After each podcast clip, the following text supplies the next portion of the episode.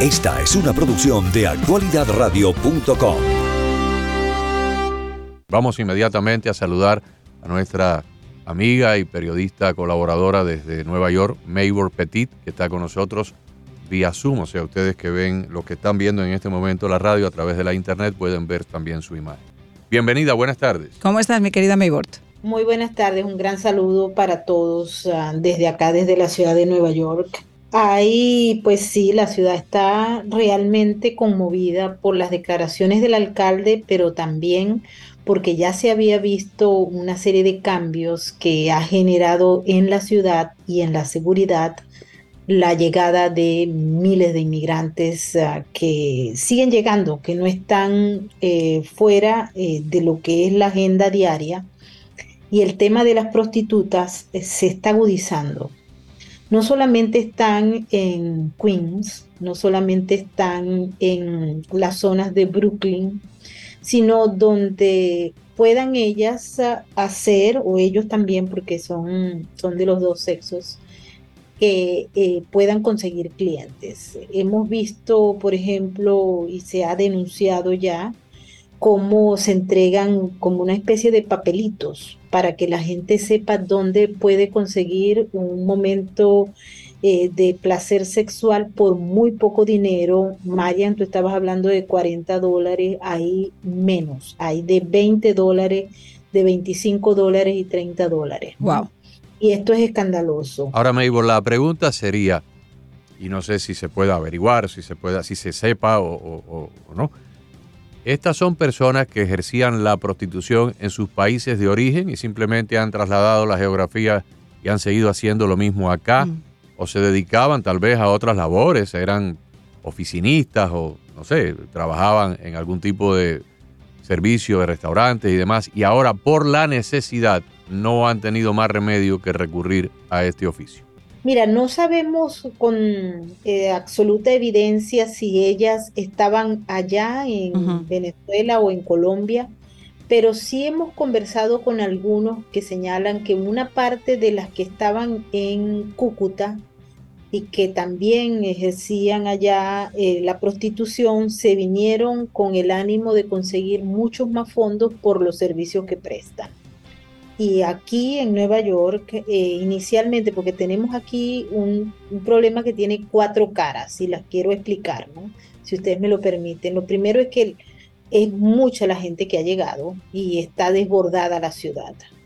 Número dos, la prostitución, de acuerdo a la ley de Nueva York, sigue siendo un delito de clase B, un delito menor, que se castiga entre tres meses más o menos y una multa de 500 dólares. Hay también en, en la ley lo que se establece es que ser condescendiente con una prostituta es un delito menor, pero de clase A, mm. y se castiga con un año de prisión y una multa de mil dólares. O sea, el cliente. Ajá. Sí, eso es lo, el cliente, eso es lo que dice la ley.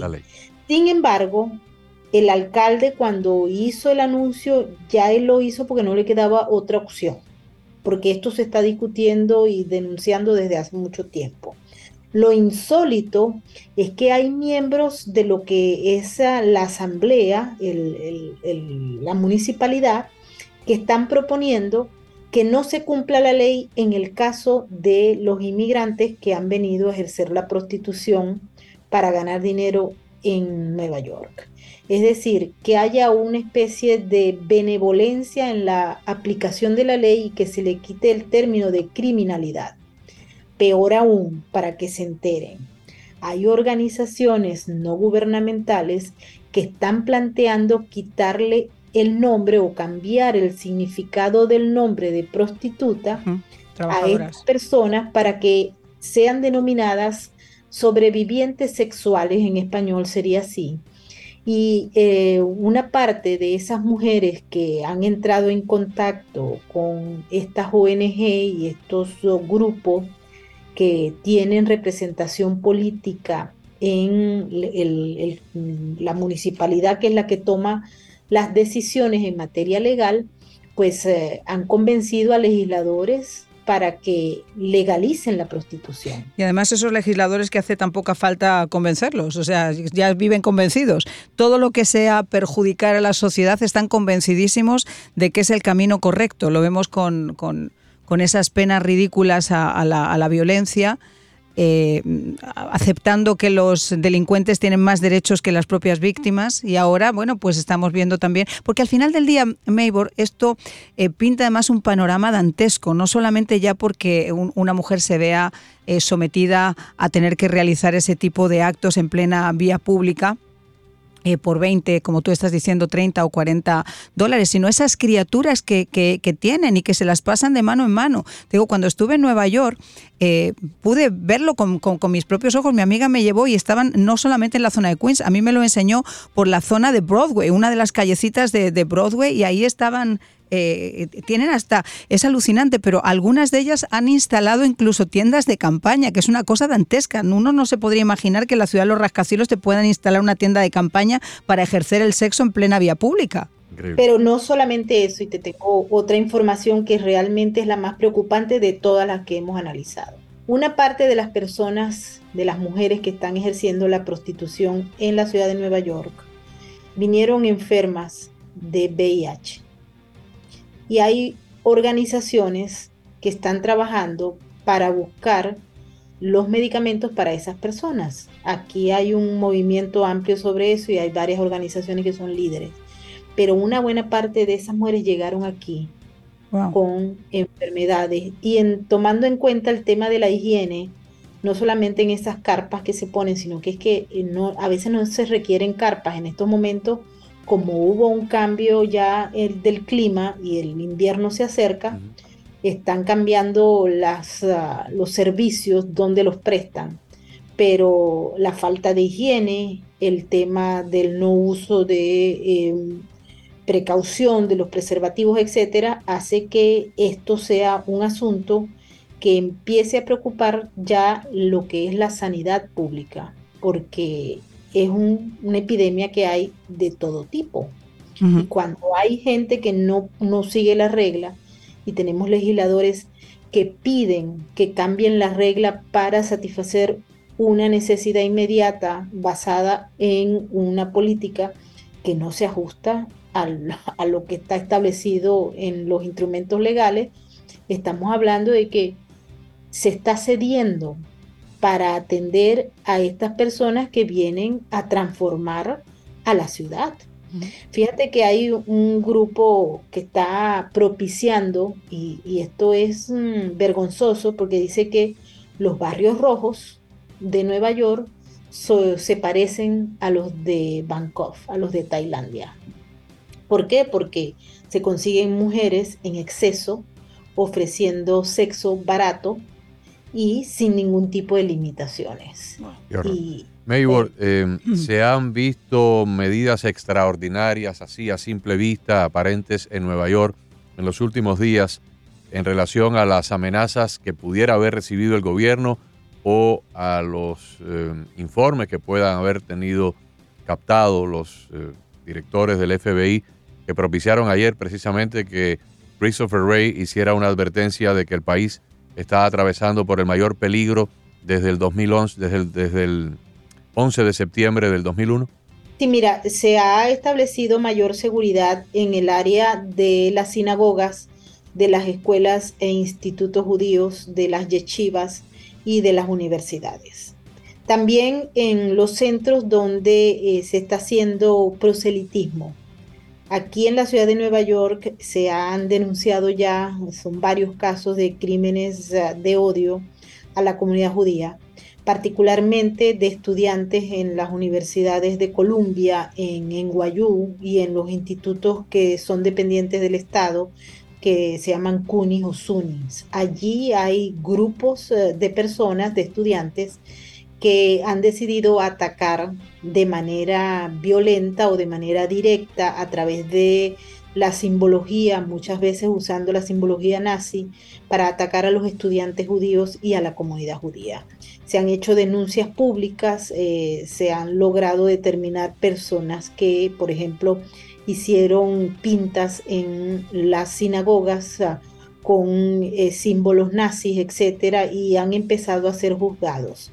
El alcalde ha señalado que no se va a permitir que haya una transgresión, porque vale la pena recordar que luego de Israel, donde más hay judíos... Buenos Aires y New York.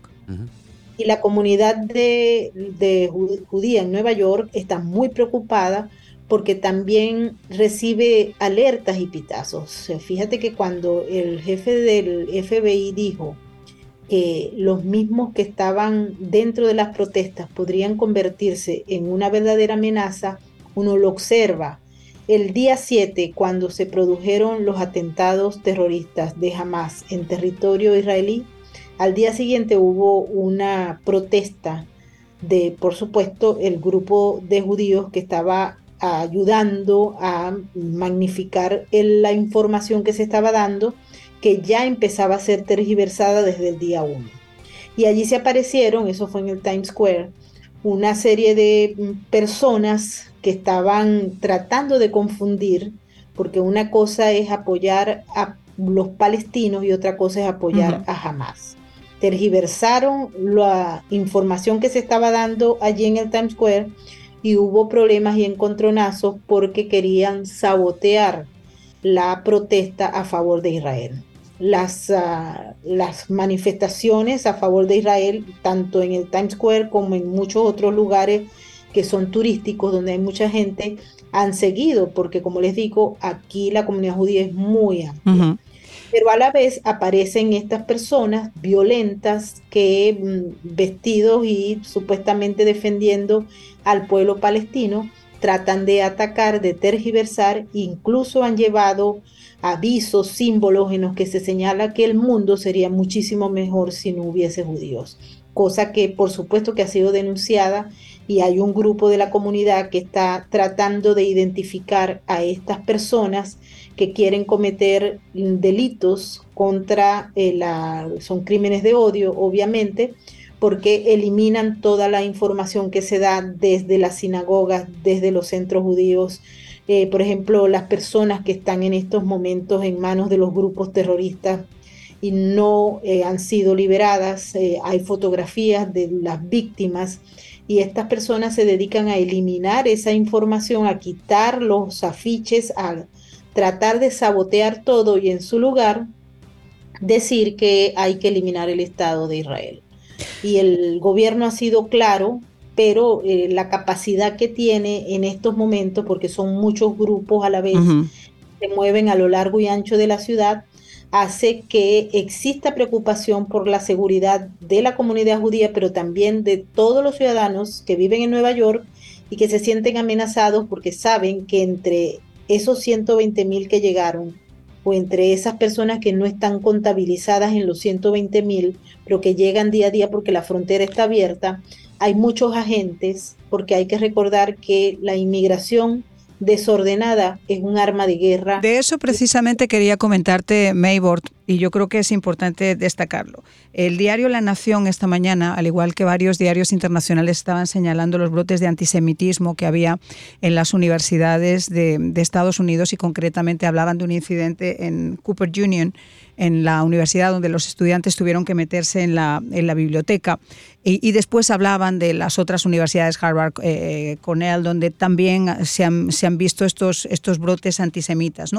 Pero lo que más llama la atención es que el presidente Biden esta mañana, por ejemplo, no, no, haya dado ninguna importancia a esa caravana de migrantes que están en estos momentos atravesando, ya casi llegando a México para poder entrar aquí en los, en los Estados Unidos. Mallorcas estuvo en el día de ayer en una comparecencia en el Congreso y se rehusó a contestar a las preguntas de los congresistas y a dar el número exacto de eh, inmigrantes que habían llegado a los Estados Unidos desde esta administración. De la misma manera, se negó también a decir cuántos de ellos eh, eh, habían sido identificados en el watch list que eran musulmanes que podían tener algún tipo de actividad eh, yihadista contra, contra los Estados Unidos. Es decir, que nosotros tengamos en estos momentos, tristemente, una administración que aún a día de hoy todavía no haya pronunciado la palabra crisis, con ese pulmón abierto que tenemos en la frontera, con una amenaza tan seria como la que ha dado lugar a que el Departamento de Estado de esta mañana y el director del FBI en el día de ayer tuvieran que comentarlo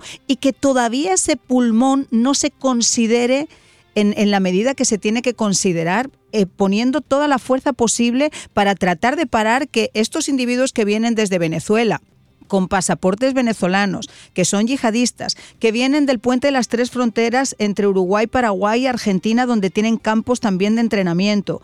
Que, o sea, eh, yo, yo, yo, me tengo que frotar los ojos. O sea, si, es, si un simple periodista como nosotros, que llevamos años viendo este problema, sabemos eh, cómo se han ido eh, en los campos de entrenamiento entrenando en América Latina, cediendo en América Latina, ¿cómo es posible que una administración como esta y un departamento de inteligencia no haga lo propio y lo posible para evitar que sigan entrando, Maybor? Mira, yo creo que aquí hay un tema que va más allá de la capacidad que se tiene o no, porque los servicios de inteligencia de los Estados Unidos eran eficientes en una época. Hoy en día todo el mundo dice que fue lo que ocurrió. Asimismo pasó en Israel, vale la pena recordarlo. Y el, el flujo de personas que están atravesando la frontera no están siendo revisadas. Los antecedentes de esas personas no viene. Ahora que mencionas la triple frontera, yo tuve oportunidad de estar allá la semana pasada. Fui a la cobertura de las elecciones presidenciales en Argentina y tuvimos la oportunidad de ir hasta allá, hasta la triple frontera. Y allá, entre las personas que tuvimos oportunidad de entrevistar, aparecen muchas que nos dieron información que se, se hacen como, como grupos de excursiones que lo habíamos denunciado desde Venezuela y de muchos otros lugares, pero que salen desde la triple frontera con documentación eh, que se provee a través de una serie de lo que son las cadenas de la, del crimen organizado y llegan a los Estados Unidos confundiéndose con las personas que vienen en búsqueda de oportunidades económicas o de escapando del, del socialismo del siglo XXI o de la violencia esas personas toman lugar en esas caravanas y se, están vinculadas de manera directa a estos grupos subversivos o los fundamentalistas que hacen vida en la frontera lavando dinero para mantener el financiamiento del terrorismo internacional. ¿Es grave? Muy grave. ¿Existe la capacidad de pararlo? No lo sé, porque hay corrupción dentro de las agencias de inteligencia, pero lo peor aquí Marían y toda la gente que nos está escuchando, Agustín, es el hecho de que hay una política y la política coincide con la de los otros que son enemigos de los Estados Unidos. Porque cuando se abre la frontera, cuando se acepta todo este tipo de acciones, cuando incluso el mismo jefe del FBI dice que no saben, pero va a pasar algo, eso mm, puede ser irresponsable de alguna manera admitirlo pero también es deber del funcionario decirlo. Y ahora eh, esto está pasando en España también, porque tuvimos oportunidad de conversar con gente Eso está pasando en Francia, en Italia, etcétera. Escuchen las declaraciones de, la jefe de gobierno de Italia, que dice, bueno, nadie sabe, pero por supuesto que están allí. Y esto no es nuevo. Totalmente de acuerdo. Ya con la alta inmigración de, de, sirios en Europa, que han ejercido un elemento clave para convertirse en una amenaza a la seguridad. Y ojo con Marruecos, que Marruecos juega también al papel de, de, mediador, pero no nos olvidemos que a través de España, subiendo a Francia, Bélgica, etcétera, los marroquíes han formado parte de esas cédulas que atacaron ya el 11 de marzo, que atacaron Londres y que han atacado París, y son la masa de marroquíes. Así es. Maybor, yo tengo una pregunta que yo no sé si tú me la puedes responder, nadie nunca me la ha podido responder. Los gobiernos de los últimos 50 años, 55 años en los Estados Unidos, más afines a Israel, más dados a ayudar a Israel, sobre todo en momentos de graves peligros, han sido los gobiernos republicanos. Israel prácticamente que casi fue conquistado en el año 1973, cuando lo sorprendieron en la celebración religiosa del Yom Kippur y Richard Nixon salió en defensa con aviones, con tanques, con municiones. Israel pudo ganar la guerra. Posteriormente los gobiernos de Reagan y de Bush, los dos Bushes, y el gobierno de, de, de Trump. Recuerdo perfectamente que un funcionario israelí en este mismo programa denunció durante el gobierno de Obama que Obama con presupuesto de la Casa Blanca estaba gastando publicidad para que Benjamín Netanyahu perdiera las elecciones allá en, Israel. Eh, y los gobiernos, eh, los demócratas, cuando Trump reconoció a Jerusalén como la, como la capital y movió la embajada, los demócratas montaron aquí en cólera. Han sido los demócratas siempre los que han estado dándole de cierta manera la espalda. Ahora bien, se presenta este terrible ataque del día 7 y vemos cómo la izquierda americana, Black Lives Matter, la familia Soros y todos los, eh, el profesorado y los alumnos de estas universidades, Harvard, Cornell, la izquierda, se ponen a favor de Hamas y en contra de los judíos. Y la pregunta es, ¿cómo es posible que los judíos hayan sido votantes predominantemente del Partido Demócrata en las elecciones en los Estados Unidos durante los últimos 50 o 60 años. ¿Cómo se explica eso? Fíjate que esa pregunta la he hecho en muchas oportunidades. el, el, tema de los judíos, por ejemplo, en la ciudad de Nueva York, que hay un porcentaje importante que es demócrata, casi todo el mundo es demócrata en Nueva York, en la ciudad.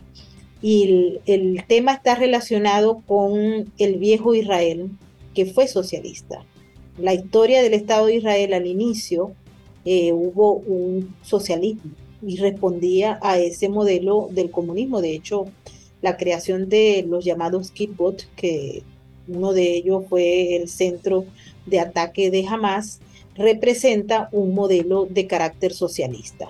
Pero en el transcurso de los cambios que ha sufrido el Estado de Israel, esa ola de socialismo que llegó por diversas vías fue cambiando en función de la amenaza a la propia existencia de Israel.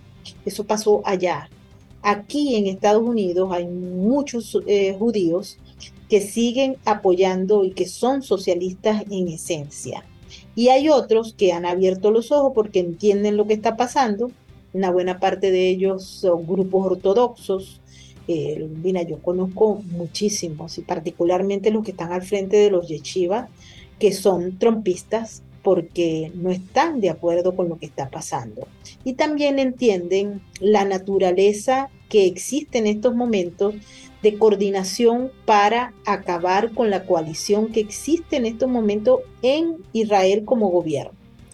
El hijo de Bibi Netanyahu, que es del partido Likud, donde pues, es uno de los partidos de la coalición que está gobernando en estos momentos, hizo una denuncia, Agustín, hace como cuatro meses, que pasó por debajo de la mesa porque los medios de comunicación corporativos no publican la información que a ellos mm, creen que no les va a convenir, obviamente.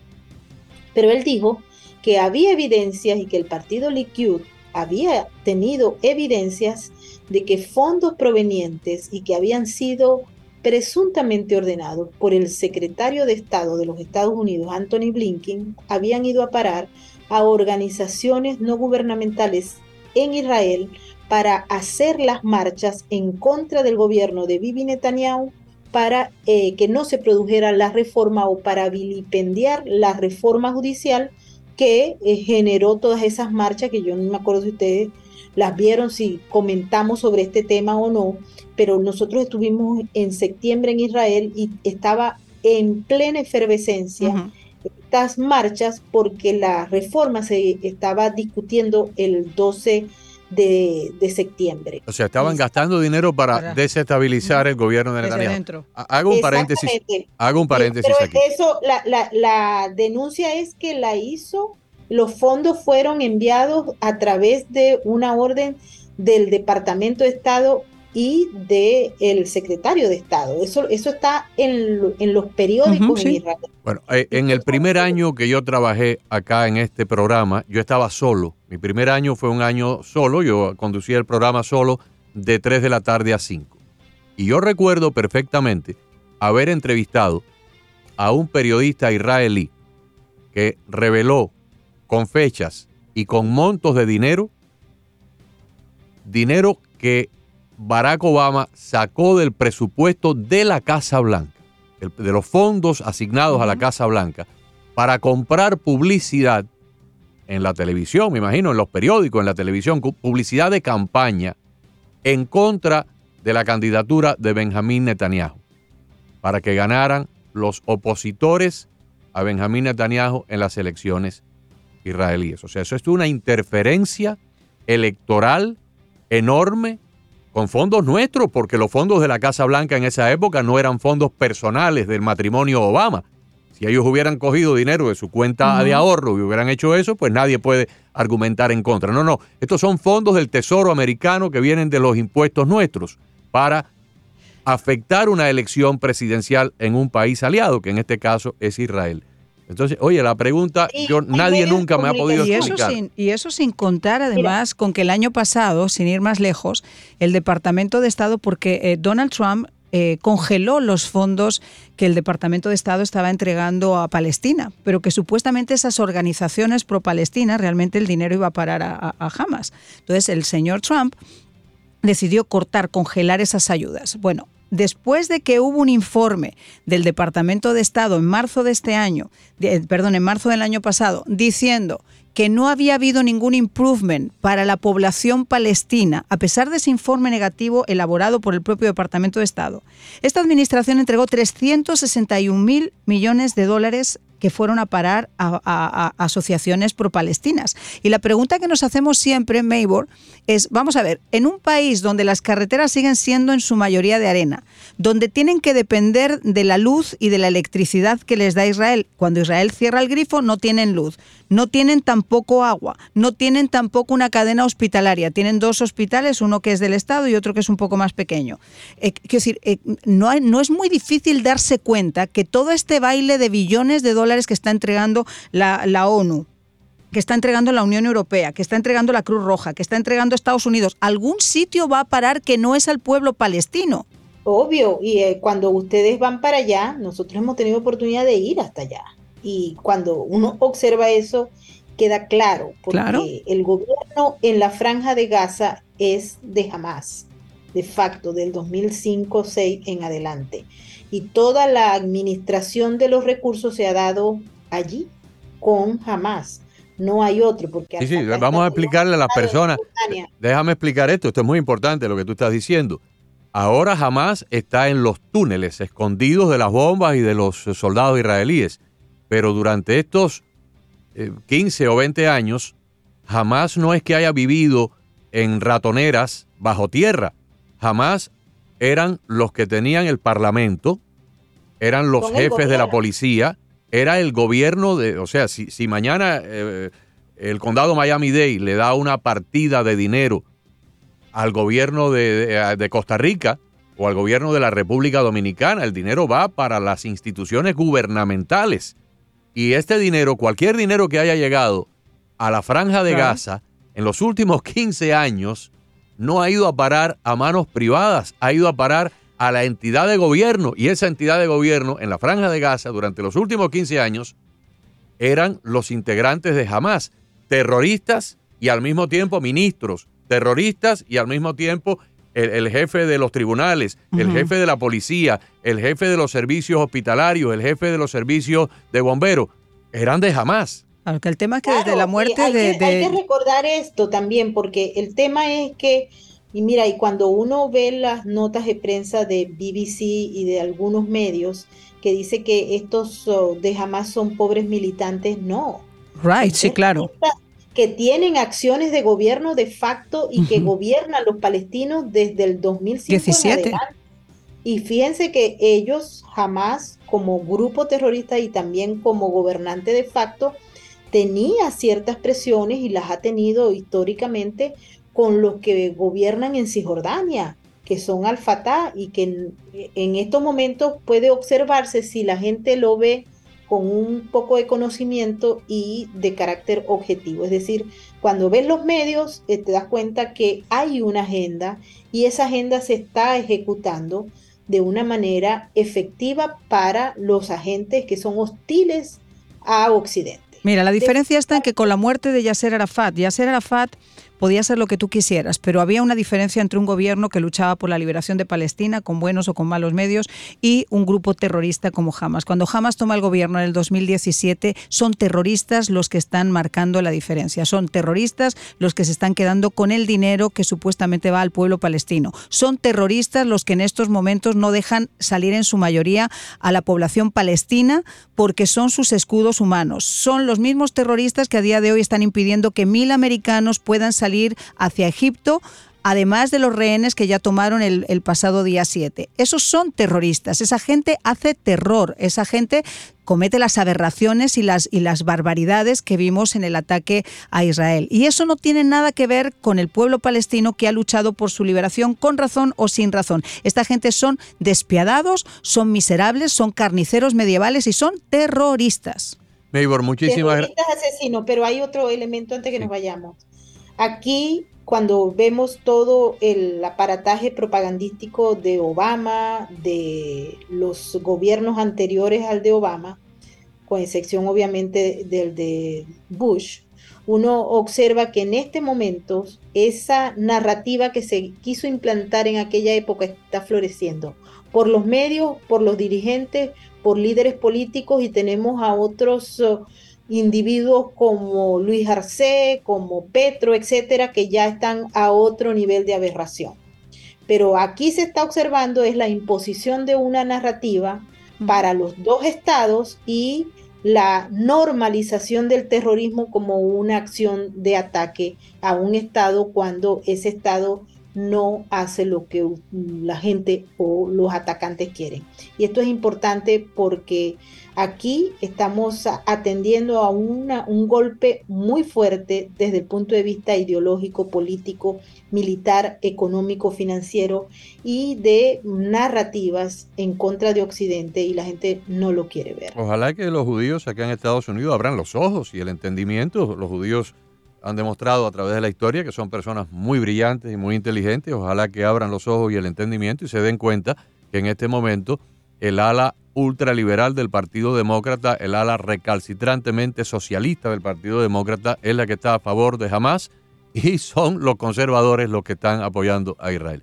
Muchas gracias. Muchas gracias, gracias. Eh, Un placer siempre. Un abrazo para todos. Igualmente.